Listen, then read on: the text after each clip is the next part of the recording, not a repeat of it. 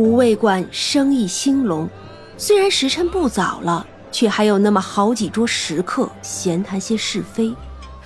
老板龙三娘坐在柜台里头，正捧着一本书看，书皮褶皱，并不能看出是什么。若有人问，她也只说是些闲书画本子，能识文断字，就不是一般人家的女子。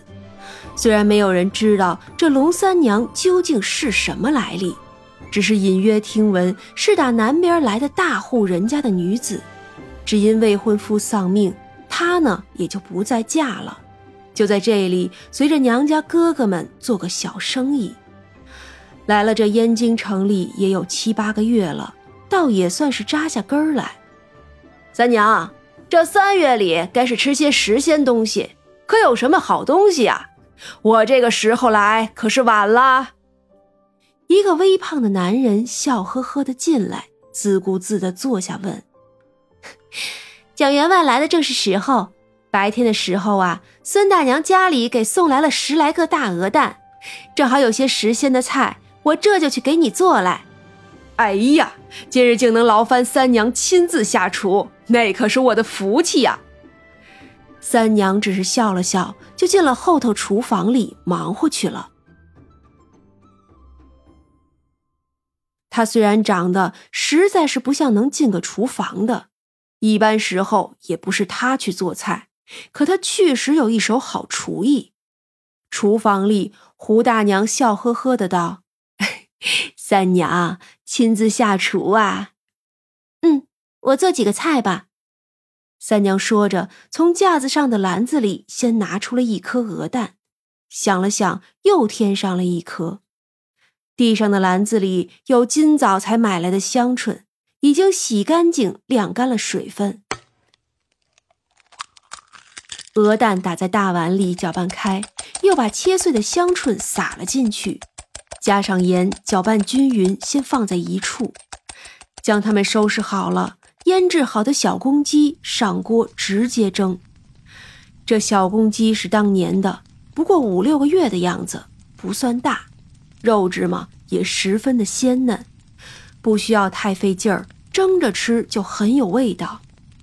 龙三娘又从架子上拿了一把干辣椒，剁成碎末，再剁上一头蒜，撒上些熟芝麻，再切上一撮大葱白，一勺青酱，半勺盐，一撮花椒末。最后用滚豆油一泼，那股鲜香辣味儿就出来了。再将之前醒好的面揉一团来，包上之前剁好的馅儿。馅儿嘛是荠菜猪肉的，放在专门烤饼的小锅子里慢慢烤着。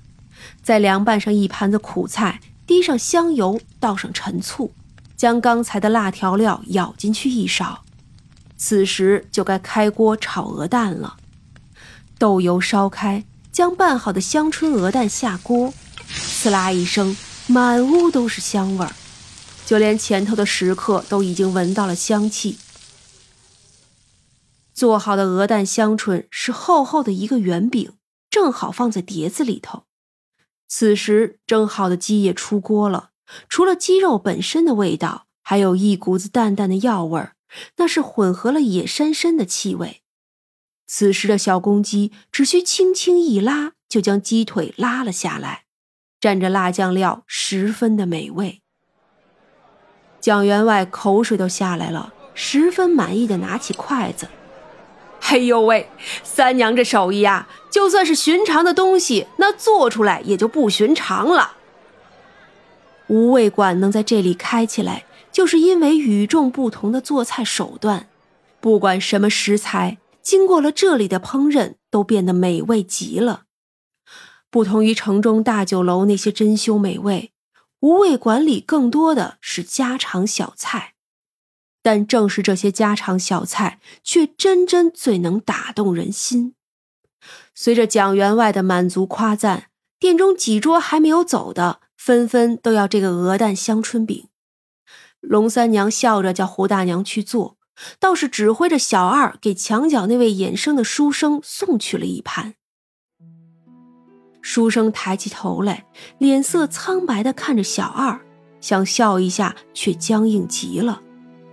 店小二笑呵呵，并不在意，而店中这么多人，却不曾太过留意墙角还有这么一个人。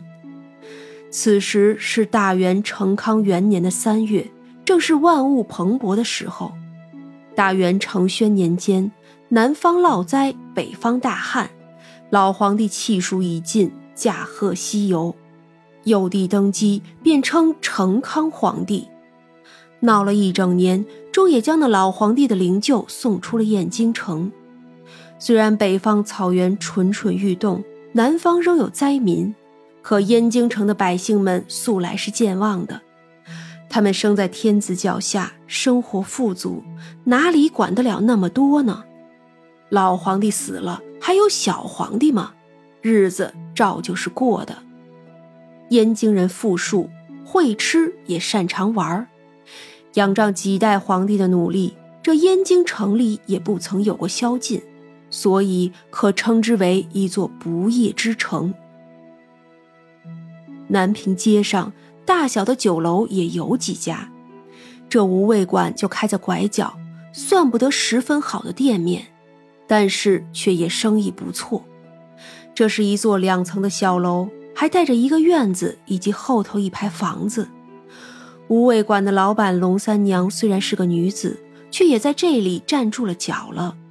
店里还有个厨子是胡大娘，说是这龙三娘的姨母。也是个早年寡居的，他呀还有两个儿子，一个是账房家帮厨，一个是跑堂的小二。除此之外，还有个亲戚是这燕京城京兆尹府衙的捕头。捕头嘛，算不得什么，可毕竟也是个地头蛇，所以轻易倒也没什么人找麻烦来。无味馆开了七八个月。竟每日也是客似云来，十分的热闹。夜里的时候，这南平街虽然不如梁河边上生意兴隆，那边和尚多画舫，周遭也是各种青楼楚馆，不过店里倒也还是生意不错的。只是此时委实天色已经不早了，等到蒋员外吃饱了要走，这店中已然稀稀拉拉，没有几个人了。蒋员外满足的擦了擦嘴，笑呵呵道：“记着吧，正好我今日来呀，还有个事儿呢。过几日就到了我娘的生辰，请了烟云楼的戏班子，我呢也想请三娘届时去家里做一做饭菜，如何呀？自然是好，只是我们也就这么几个人，您家里办这样的大事，怕是忙不过来吧？”龙三娘笑盈盈的，和善的很。嘿，自然不能叫你们几个就忙过来，多数的东西呀都由我们准备，自有府上的厨子帮衬着。你们呢，只需管上几桌要紧的宾客就好。好，那到时候我准时带人去就是了。蒋员外听罢，就满意的拍着肚皮走了。他常来不会每次都结账，都是先记账，然后一个月一结算，从不赖账的。蒋员外走后，店中几桌也陆续走了，最后只有墙角那个读书人模样的人还依旧坐着。他前面几个小菜全都没有动，唯有那一盘子鹅蛋香椿饼倒是吃了个干净。